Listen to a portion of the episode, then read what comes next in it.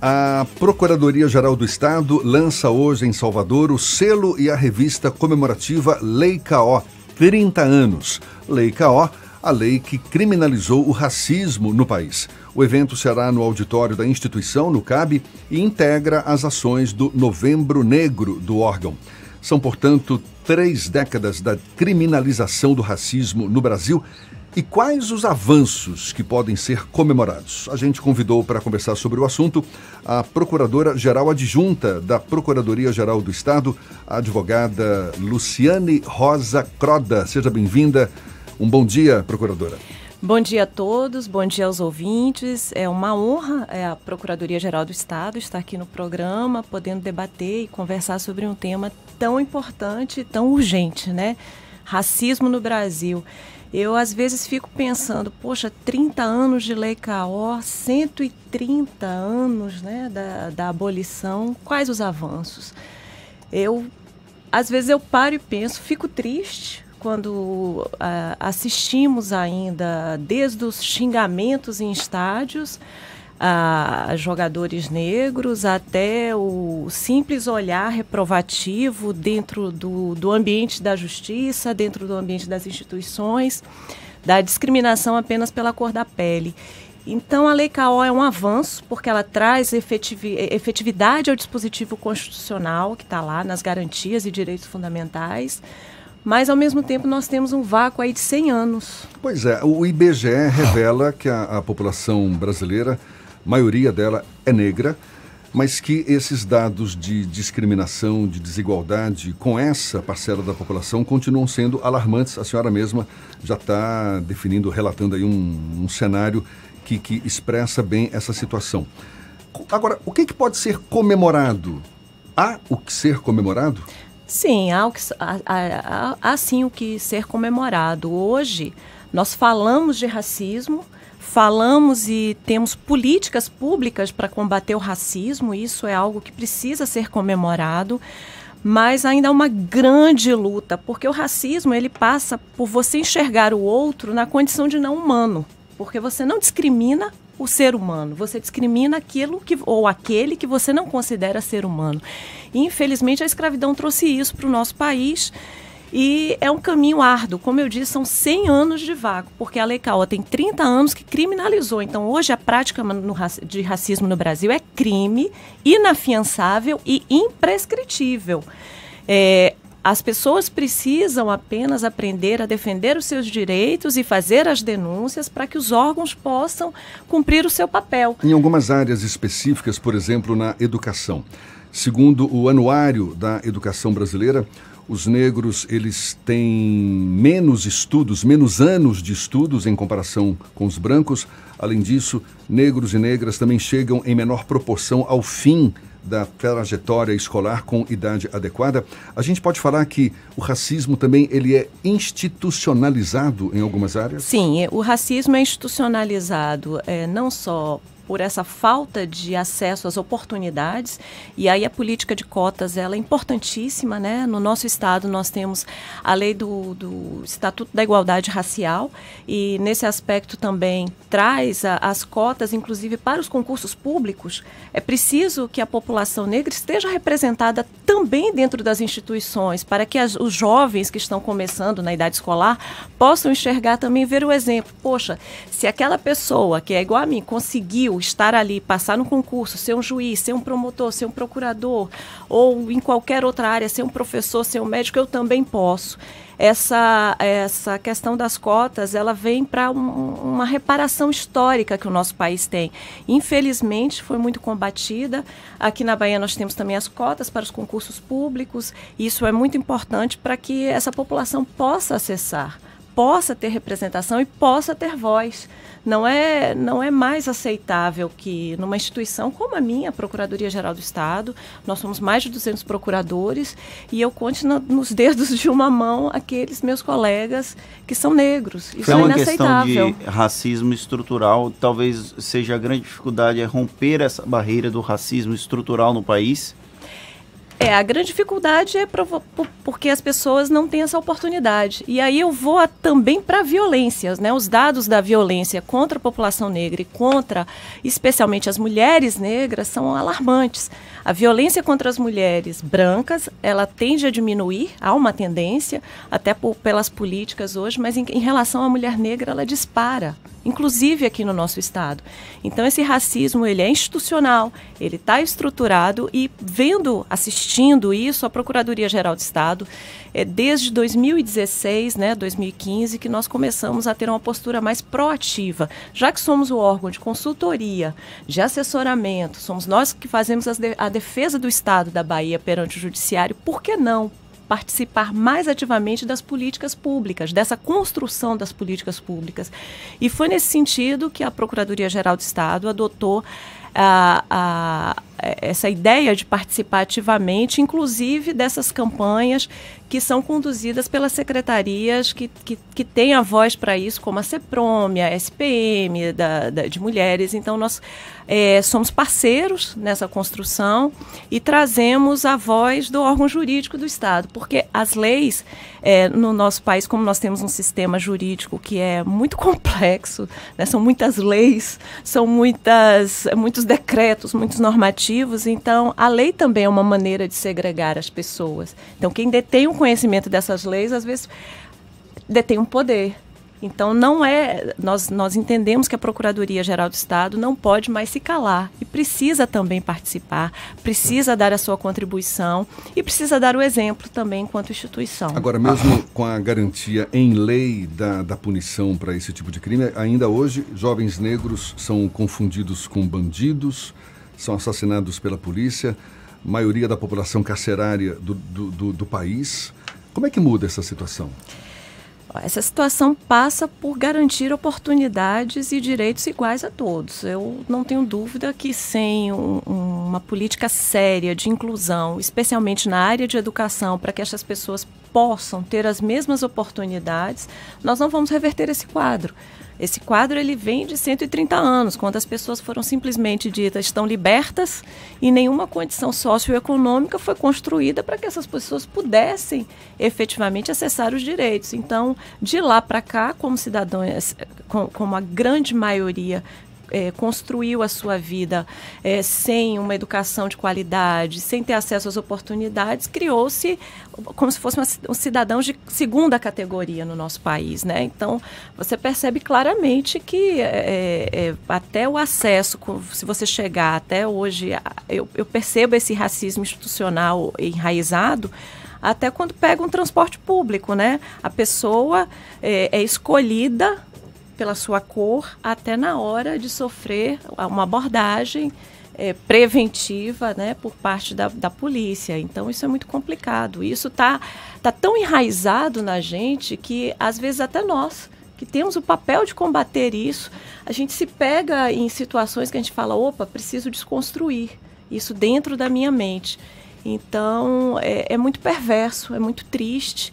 E hoje, ainda com essa segregação que nós temos, inclusive na área da educação, porque temos as escolas particulares, temos as escolas públicas. A grande maioria da população negra estuda nas escolas públicas. A outra população nas escolas particulares que vivem em bolhas, que não convivem com os diferentes. Então você assiste, e aí eu falo porque eu tenho dois filhos, que se os pais não estiverem bastante presentes dentro de casa para ensinar, para dizer, para mostrar que há uma diferença, que o mundo não é aquela bolha, você corre o risco de formar adultos que pensem que aquele mundinho é aquele seu mundinho ali branco, de classe média, que o pai e a mãe buscam na escola. Então é uma sociedade totalmente dividida, segregada. O que eu fico mais é, aliviada, porque eu sou uma pessoa otimista, é que a lei KO, é, diante dessas legislações que nós temos muitas no país, que, que as pessoas costumam dizer, ah, essa lei não pegou.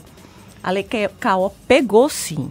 Hoje as pessoas têm consciência que o racismo é crime e eu percebo claramente, é, às vezes, é, você vê um comentário assim, ah, um comentário de cunho racista aí Às vezes você está numa fila de um cinema, aí a pessoa é um, fala, cuidado que isso é crime. Isso é uma questão um pouco mais recente, né? Porque mais a lei, recente. a lei de a lei CAO tem 30, 30 anos, anos, mas você vê essa modificação, esse debate sobre racismo muito mais presente na sociedade, talvez de uns 5 anos para cá, 10 anos para cá no máximo. É. Então, é um processo de evolução da sociedade para que a lei CAO realmente pegue efetivamente e as pessoas tenham consciência que essa legislação existe e ela protege a sociedade contra o racismo? Eu vou pedir para a procuradora segurar a resposta. Inclusive, tem o lançamento do selo e da revista que faz homenagem aos 30 anos da Lei CAO.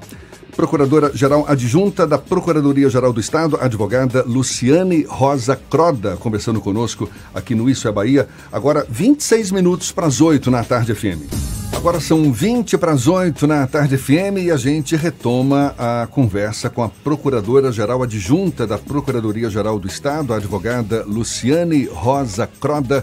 Ficou uma pergunta no ar, Fernando. Eu perguntei se é muito recente que a Lei KO efetivamente começou a pegar, já que ela tem 30 anos e a gente viu um processo de discussão, de amadurecimento da sociedade sobre o racismo com muito mais força no passado recente.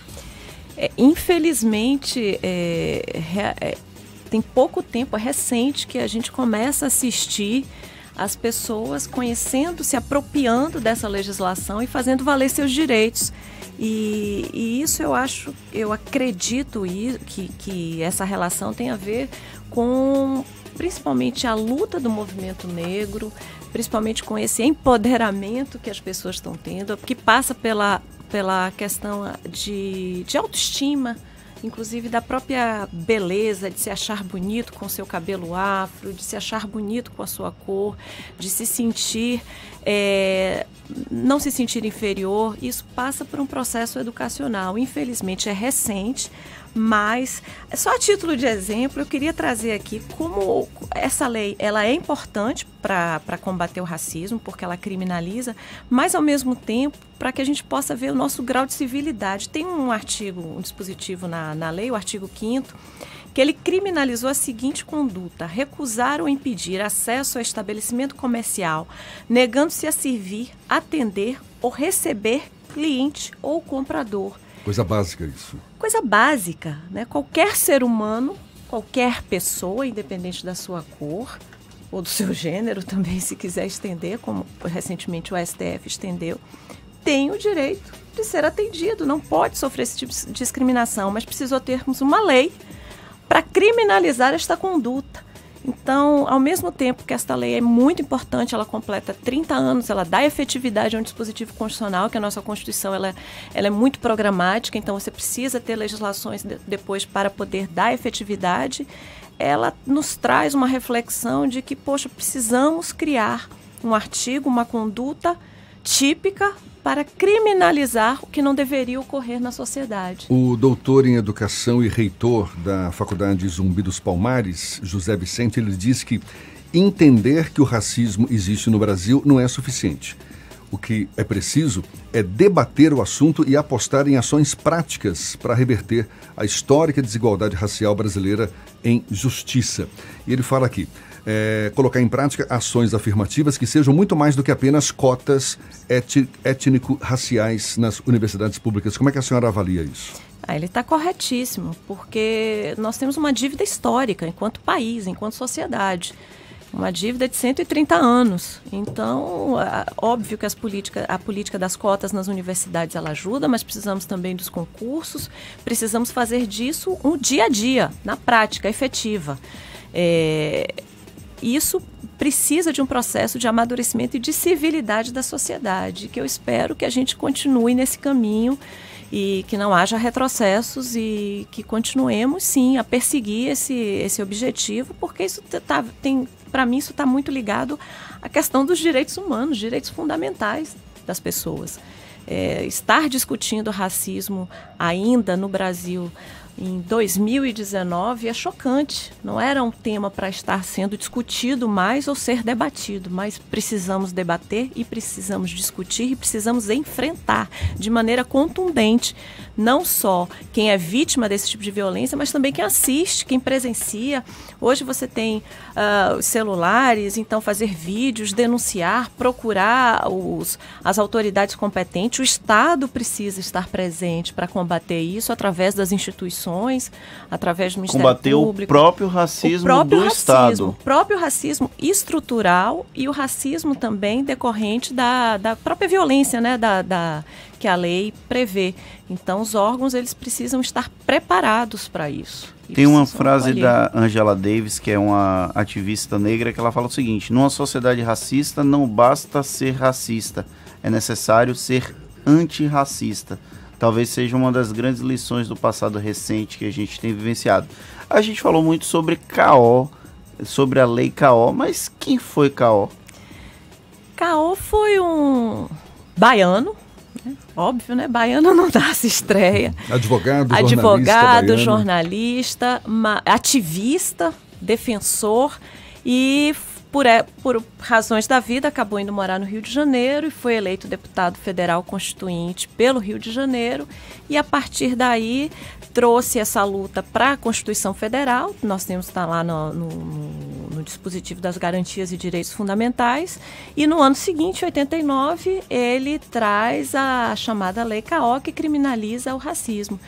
E é uma figura ímpar que infelizmente foi eleito pelo Rio, poderia ter sido pela Bahia, mas conseguiu dar cumprir o, a, o seu papel, a sua missão e sem dúvida nenhuma é uma pessoa de grande mérito, é um, mais um baiano ilustre. Estamos falando aqui de Carlos Alberto Caó de Isso. Oliveira, não é? E essa revista, procuradora, revista comemorativa, ela é composta por artigos, autores representantes de instituições ju jurídicas locais, nacionais e também Professores universitários, artistas como Caetano Veloso, José Carlos Capinã, a deputada Benedita da Silva, todos esses contribuíram de alguma forma todos contribuíram, escreveram artigos. A ideia foi, a, a, enquanto órgão de consultoria e assessoramento jurídico do Estado, é, vamos trazer para debate o racismo através da lei que completa 30 anos.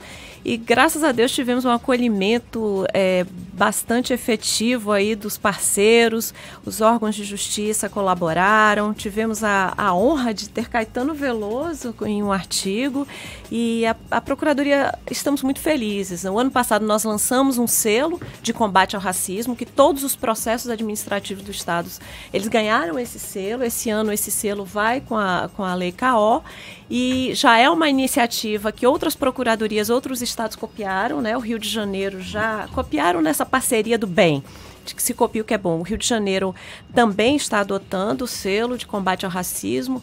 Alguns municípios no Brasil, eu estou indo a Cabo Frio fazer um lançamento desse selo, então é uma ideia que está se proliferando. É algo pequenininho ali no processo administrativo, mas que lembra para aquela autoridade, para aquele servidor que pegou o processo, que precisamos combater o racismo. A gente lembra, portanto, revista e selo sendo lançados logo mais às 9 horas, não é isso? Isso. No auditório da Procuradoria-Geral do Estado, no CAB e como parte aí das ações do Novembro Negro do órgão. Muito obrigado, Procuradora-Geral Adjunta da Procuradoria-Geral do Estado, advogada Luciane Rosa Croda, pelos esclarecimentos e um bom dia. Bom dia.